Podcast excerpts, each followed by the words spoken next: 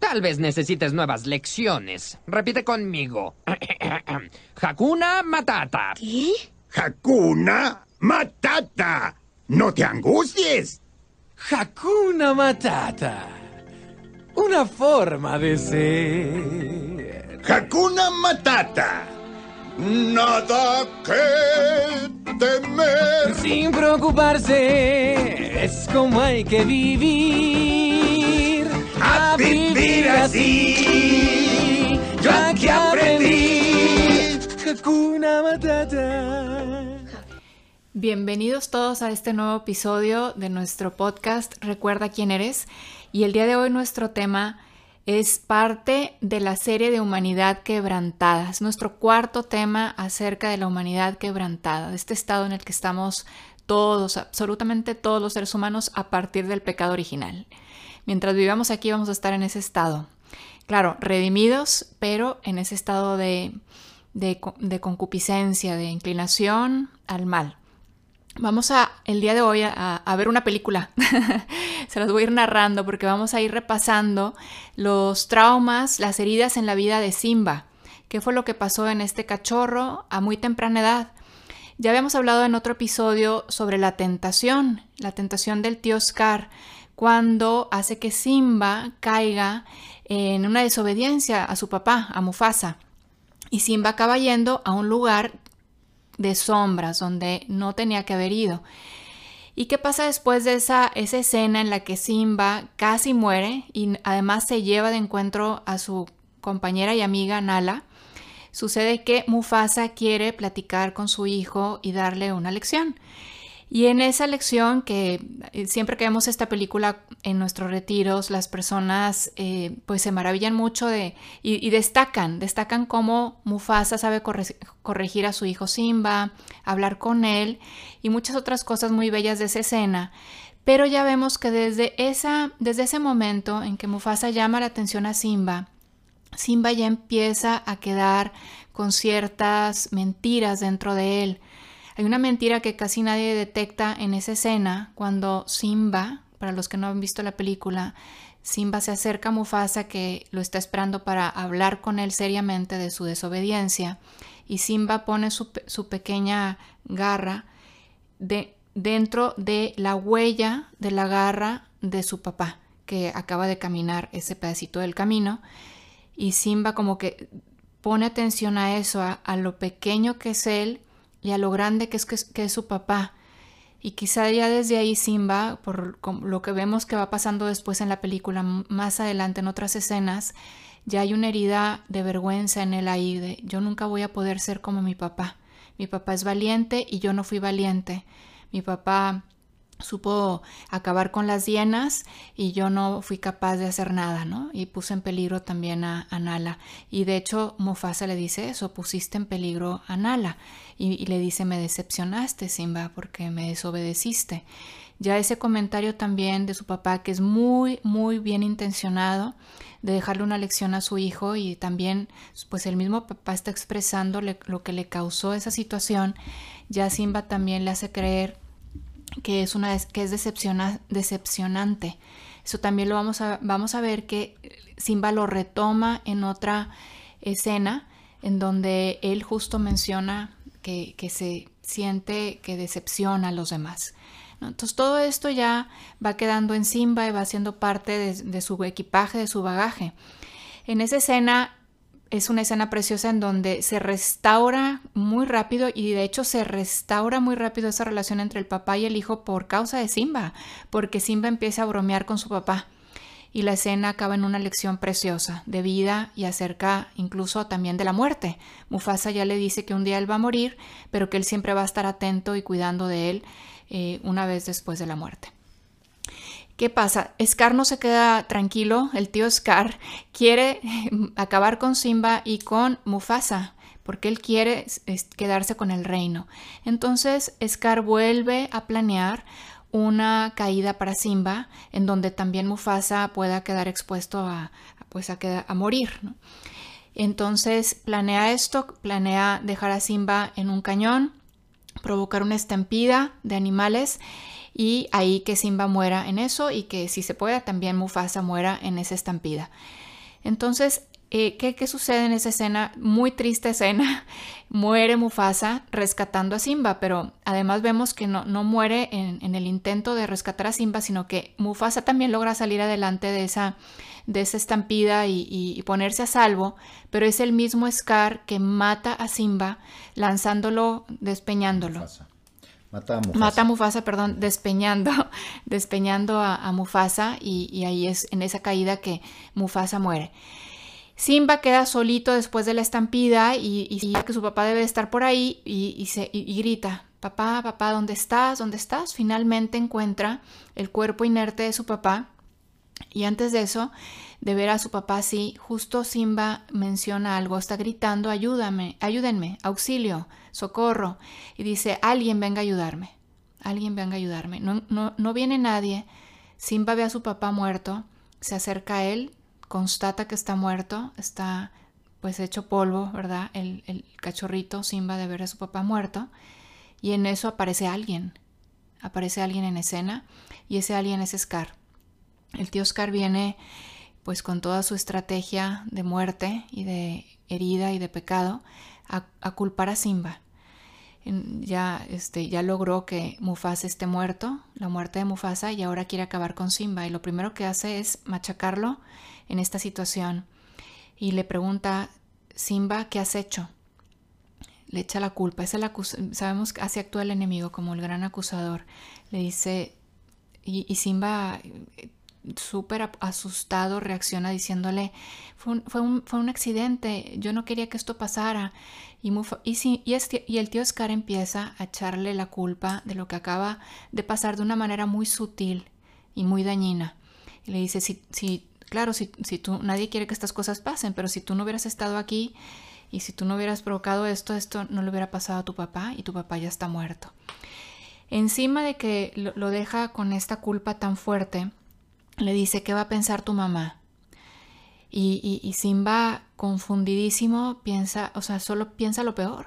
No necesita decirle nada más a Scar, ya le siembra la duda acerca de cómo va a reaccionar su mamá, como si su mamá fuera a incriminarlo o a echarle la culpa también de esto. Y Simba se queda desconcertadísimo y dice, ¿qué hago? ¿Qué puedo hacer? Y se lo pregunta al tío Oscar, ¿qué hago? Y el tío Oscar le dice, huye, huye Simba, y no vuelvas nunca. Sí, aquí yo creo que con esta información de, esta película, yo ya, mientras tú la narrabas, yo venía viendo algunas heridas y algunas mentiras o sea, por ejemplo, una mentira es yo soy culpable, yo soy responsable, cuando en realidad no es así. Eh, la otra mentira es qué va a pensar tu mamá. O sea, tu mamá pues, te, va, a regañar, o sea, te va, va a castigar fuertemente por esto, que porque tu papá murió por tu culpa, que también es otra mentira, no es verdad. Una madre jamás haría eso, al contrario, sería un consuelo para él y sería eh, la mejor compañía en su dolor, en, en el dolor de ambos. Y así sucesivamente. Vemos también la herida de vergüenza, la herida de miedo, la herida de impotencia, no puede hacer nada por su padre. La herida de desesperanza, decir, bueno, ¿y qué vas a hacer? Huye, no hay nada que hacer, entonces tengo que huir. Entonces vemos las heridas, vemos las mentiras y también vemos el, el gran voto, o sea, me voy, o sea, tengo que huir de todo esto, no puedo con todo esto, voy a evitar todo esto, me voy a esconder de todo esto. Y de hecho vemos aquí otra analogía y otra similitud con el Génesis. En el Génesis Adán y Eva también se esconden, también se esconden, porque claro, el enemigo siembra en ellos la misma mentira. Dice, ahora que han comido el fruto, porque el enemigo es muy sinvergüenza, primero, primero tienta y una vez que has caído te acusa. Mientras que Jesús no nos acusa, Jesús nos juzga para salvarnos. El enemigo nos juzga para condenarnos. Y entonces el, a Adán y Eva le siembra esta, cosa, esta idea de decir, uy, pues te va a ir muy mal con Dios. Entonces Adán y Eva se esconden. Y Simba hace lo mismo. ¿Qué va a pensar tu madre? Y entonces, pues, ¿qué tengo que hacer? Huir, huir. Entonces, vemos aquí el pecado, vemos la herida, vemos la mentira y vemos el voto, ¿no? No, sé si, no sé si ves ahí algún otro voto, alguna otra mentira en esta, en esta escena, eh, Susana. Eh, veo, bueno, más bien por las escenas sucesivas, Padre, veo otros votos y otras heridas que surgen. En la siguiente escena, que mm, las hienas deberían de haber matado a, Simba también, porque Scar las manda, las envía detrás de Simba y empieza una persecución de las hienas a Simba y finalmente Simba logra escabullirse y las hienas ya no hacen, no pueden hacer nada por, por matarlo, para matarlo, porque están atrapadas entre una serie de espinas, de, gran, o sea, muchas espinas, y Simba por ahí se escabulle. Pero en la siguiente escena vemos a Simba en el desierto, en una tierra toda seca, y él medio ya medio muerto. Entonces ahí es donde yo veo como otra consecuencia de las heridas de Simba, que es como ya no hay nada que hacer, es mejor morir. Prácticamente Simba ahí hubiera muerto. De hecho, ya los buitres le están rondando.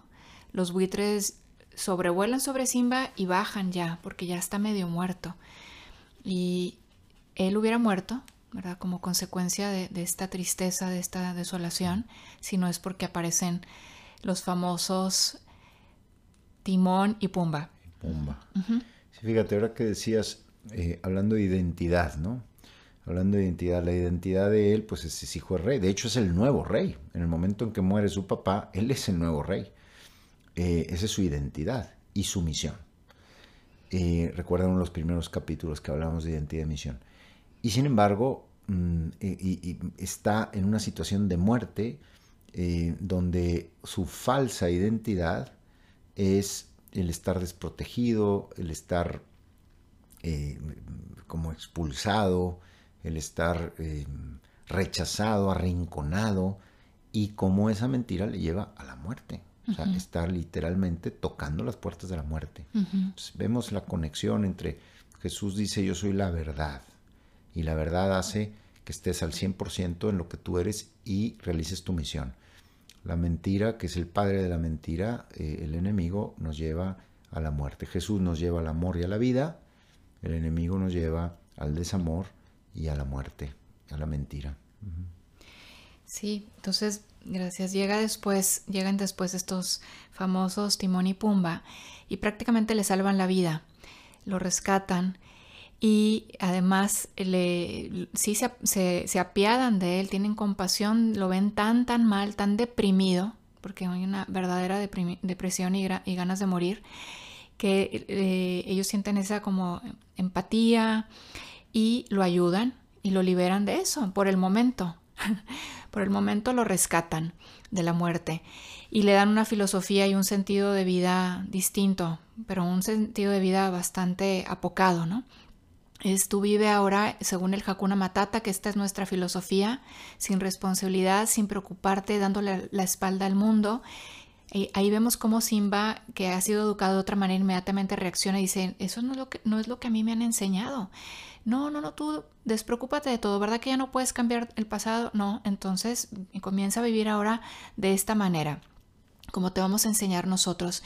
Y ahí vemos cosas tremendas, o sea, el, destino de Simba cambia completamente, renuncia a su identidad de manera muy eh, drástica, porque ahora vemos inmediatamente a Simba como sigue el estilo de vida de Timón y de Pumba, que empieza incluso a comer bichos, él es un león, come carne, es carnívoro y se acomoda a todo este nuevo estilo de vida y empieza a comer bichos, ¿no? Eso es una cosa tremenda, en cómo cambia la vida, el panorama de Simba ahora. Sí, ¿se acuerdan ustedes que decía eh, una frase que leímos en el episodio anterior? Mm, busca, es una forma de escapar del dolor. El pecado es una forma de escapar del dolor. Entonces, el Hakuna Matata es un escape. Es un escape de la propia responsabilidad. Es una, ¿Por qué? Porque no puedo con ella. Eh, eh, ¿Verdad? Impotencia, desesperanza, vergüenza, miedo. No puedo, no puedo manejar eso. Entonces, escapo. Y el Hakuna Matata viene siendo como una anestesia ante la realidad. Y eso nos pasa mucho a nosotros. Bloqueamos cosas, negamos cosas, no las podemos afrontar, entonces nos anestesiamos. Pero aunque digamos que es un alivio mm, este, momentáneo, no estamos afrontando nuestra identidad y por lo tanto nuestra misión y por lo tanto no estamos profundamente realizados y felices. No estamos eh, recibiendo de Dios todo lo que Él quiso darnos. porque, porque nos estamos como defendiendo, evadiendo, evadiendo algo que por mentira creemos que no podemos con ello. Pero claro que podemos con ello, porque Dios nunca nos hubiera pedido algo, nunca nos va a pedir algo que no podamos. Pero el enemigo nos mete en la cabeza que no podemos con eso. Entonces es lo que llamamos como las caretas, ¿no? Las, falsas identidades, las falsas seguridades, que tienen mucho que ver con los vicios. Porque un pecado, pues es un, error cometido. Pero luego las falsas, las falsas responsabilidades, las falsas, perdón, identidades que evaden la responsabilidad, hacen que se repita mucho ese patrón y entonces ya se convierten en obsesiones, ¿verdad? Como no encuentro la satisfacción de estar cumpliendo mi misión y de ser quien debo ser, entonces busco una falsa compensación en esa falsa identidad, que en este caso sería el Hakuna Matata, disfruta el día, disfruta cada cosa, olvídate de lo demás, ¿verdad? Y pero cuando esa obsesión, que es como una necesidad del alma de sustituir la, auténtica satisfacción, se convierte después en una adicción, en una adicción. Y, y, esta evasión explica pues, cualquier vicio, ¿verdad? Y cualquier adicción. Obviamente en cada persona tiene causas y circunstancias muy particulares, muy personales, pero el, patrón general es el mismo. Es una falsa identidad escapando de algo que no puedo afrontar y buscando un sustituto que se convierte en una esclavitud, en una esclavitud, en una situación que no me lleva a mi identidad y a mi misión. Sí, y son pocas las escenas que nos muestran a Simba viviendo según el Hakuna Matata, pero vemos en, esas pocas escenas cómo Simba en el fondo está insatisfecho. No, porque no, no, no, es, no está viviendo de acuerdo a su naturaleza, de acuerdo a su identidad verdadera. Está viviendo en una evasión, en un escape, en un espejismo. Entonces vemos siempre a Simba entrando a unas pequeñas crisis, pero inmediatamente tapando todo Sí, muy bien. Muy bien, muy bien. Yo creo que la siguiente escena la vamos a comentar cuando hablemos de los caminos de sanación, ¿verdad? Así que es. cómo entra la lucha interior de Simba, cómo entra ese debate personal entre seguir en el Hakuna Matata y en el afrontar su propia, su propia realidad y, por así decir, eh, hacer la verdad, hacer la verdad en la propia vida. Y eso es liberador, es profundamente liberador. Y lo va a hacer, lo va a hacer de acuerdo, o sea, eh, lo va a hacer en un proceso. Y vamos a, verlo en otro de nuestros episodios, como es un proceso. Simba tiene que seguir en un proceso. Bien, vamos a, entrar entonces en el segundo aspecto o segundo subtema de, en este, de este episodio, eh, porque a veces uno dice, Susana decía en algún otro momento, em, pues no ha habido grandes traumas en mi vida, ¿no? Y sin embargo hay algo que no está bien y yo no sé qué es. Bueno, yo quisiera decir que hay dos tipos de traumas. Em, las experiencias traumáticas pueden impedir en gran medida nuestro crecimiento y nuestro desarrollo y limitan la fecundidad que Dios tiene la intención de darnos, o sea, limitan esa fecundidad que Dios quiere para nosotros. Los traumas bloquean y retrasan el proceso de desarrollo, como lo estamos viendo en Simba, en este ejemplo, ¿no? Está, llamado a ser el rey y sin embargo está todo bloqueado. ¿Por qué? Porque hay traumas. Ahora, estos traumas pueden ser tipo A o tipo B. El trauma tipo A son los traumas tipo A son la ausencia de cosas buenas que nosotros necesitamos. Y el trauma tipo B son la presencia de cosas malas que nos dañan. Vamos a poner un ejemplo. Imagínense ustedes un árbol, un arbolito. Un arbolito puede, eh, puede sufrir traumas tipo A o traumas tipo B. Si a un árbol no le doy tierra, no le doy nutrientes, no le doy sol, no le doy agua, tenemos un árbol traumatizado, aunque no le ha sucedido nada a ese, a ese, nada malo le ha sucedido a ese árbol, pero no le ha sucedido lo bueno que necesita sucederle, que es recibir todo eso. Y el trauma tipo B sería un árbol al que le damos un hachazo, al que le atropella un camión, al que le cae un rayo, pues ha recibido un daño. Entonces, así nos pasa a nosotros. Entonces, ¿cuáles son algunos ejemplos de traumas tipo A? Te voy a pedir que estés muy atento, ¿verdad? Para que, muy atenta, para ver si algo de esto te resuena en tu propia vida. Voy a poner algunos ejemplos. Obviamente no son todos los posibles traumas tipo A, son infinitos los posibles traumas tipo A. pero voy a poner algunos ejemplos más comunes. El primer ejemplo de, de trauma de carencia, ¿verdad? Es no ser apreciado o que no me hayan felicitado, no me hayan celebrado, ¿verdad? Mis propios papás, ¿verdad? Porque pues siempre un niño, pues siempre que logra algo, ¿no? A mí se me viene la imagen del niño que está en la alberca que finalmente logró meterse y, y cada dos minutos, mira mamá, mira mamá, mira mamá, porque se va a tirar a la alberca otra vez y la mamá está ya cansada de ver al mismo niño tirarse a, una, a 50 centímetros de, de, de hondo de la, de la, alberquita, pero, pero para el niño, para la niña es una ilusión que la mamá le diga, wow, qué bien lo haces, ¿no? Entonces, no haber recibido ese tipo de celebración, ese tipo de, de aplauso, ¿no? Ese tipo de, de, de disfrutar juntos algo, ¿no?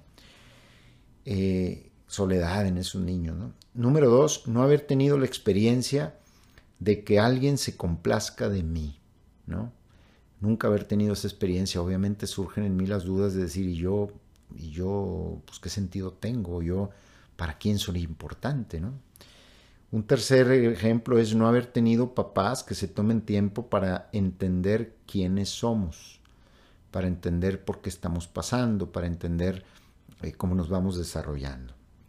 En cuarto lugar, no haber recibido grandes momentos de cariño físico, el abrazo de una mamá, de un papá, el que te carguen de chiquito, el que, el que te hagan sentir, tiene muchísima importancia. Cualquier, cualquier psicólogo de, psicología del desarrollo eh, puede dar fe de la importancia de, este, de estos, abrazos, de estos, este, un cariño sobre la cabecita del niño, una, una palmada en la espalda, un, o sea, ¿verdad?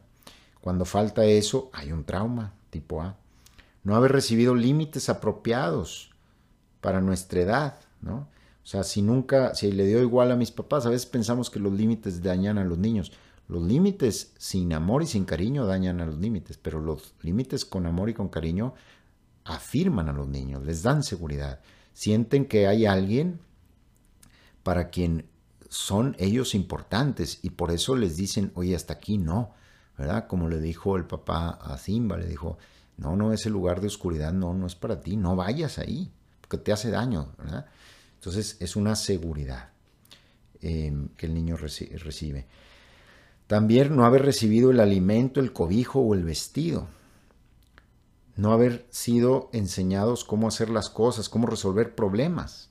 Niño necesita, siempre le da muchísima seguridad que siempre esté presente un papá, decirle desde cómo se juega fútbol o cómo se peina una niña o cómo hasta cómo se realiza un trabajo, cómo se estudia, cómo se conduce un coche, cómo, cómo se arregla una máquina, o sea, ¿verdad? cómo se cocina, todas esas cosas cuando nadie siempre pues tuve que hacerlo por mí solo siempre o casi siempre.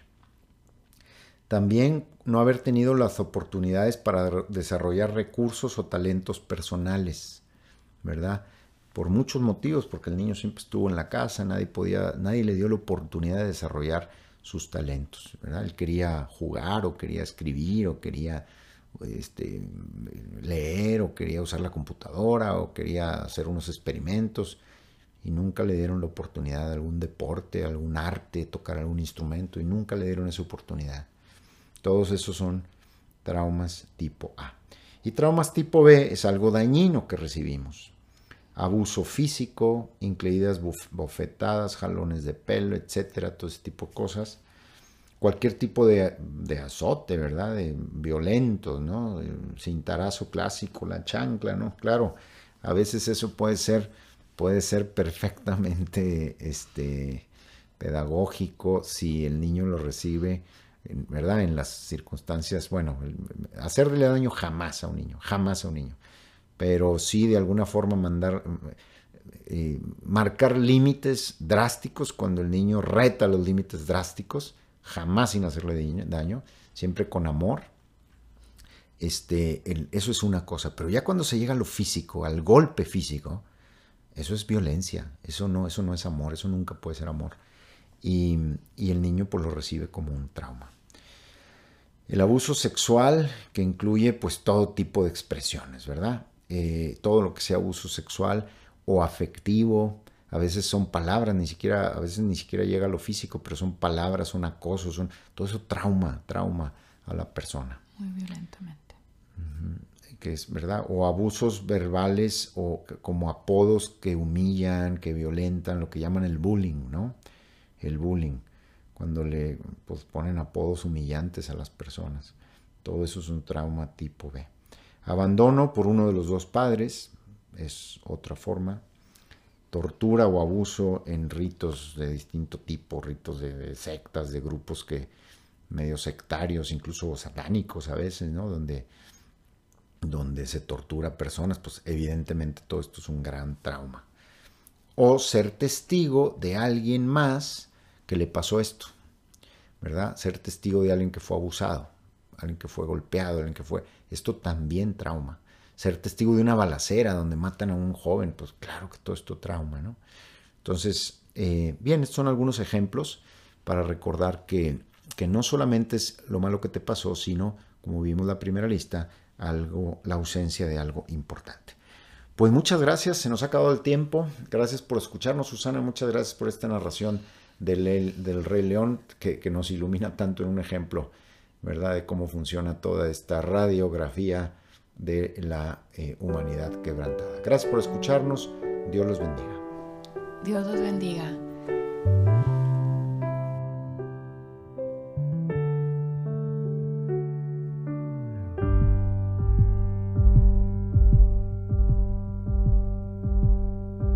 Comenzó a latir en el seno de María un corazón de carne, el corazón de Dios.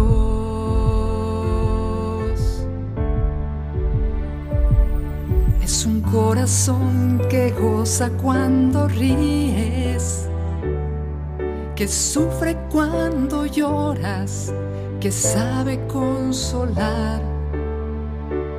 Sabe de dolores y de soledades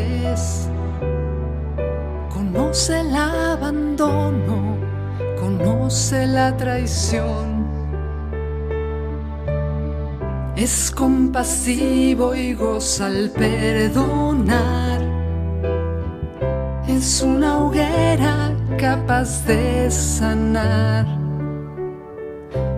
Su mirada puede transformar. Él inventó el verbo amar es corazón de carne, es corazón de Dios, es el sagrado corazón.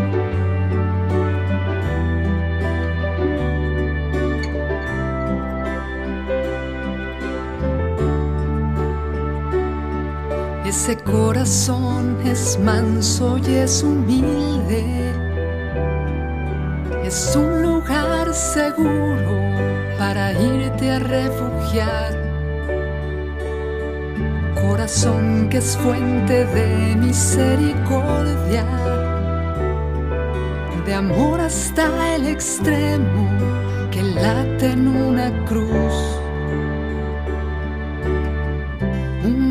Corazón que se entregó por mí y que está herido por la ingratitud.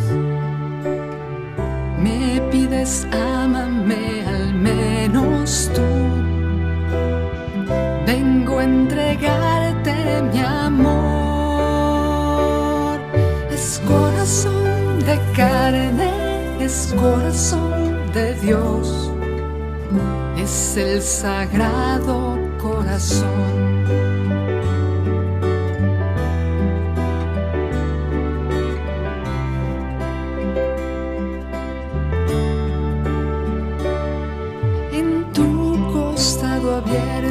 quiero entrar y con el alma de rodillas reparar.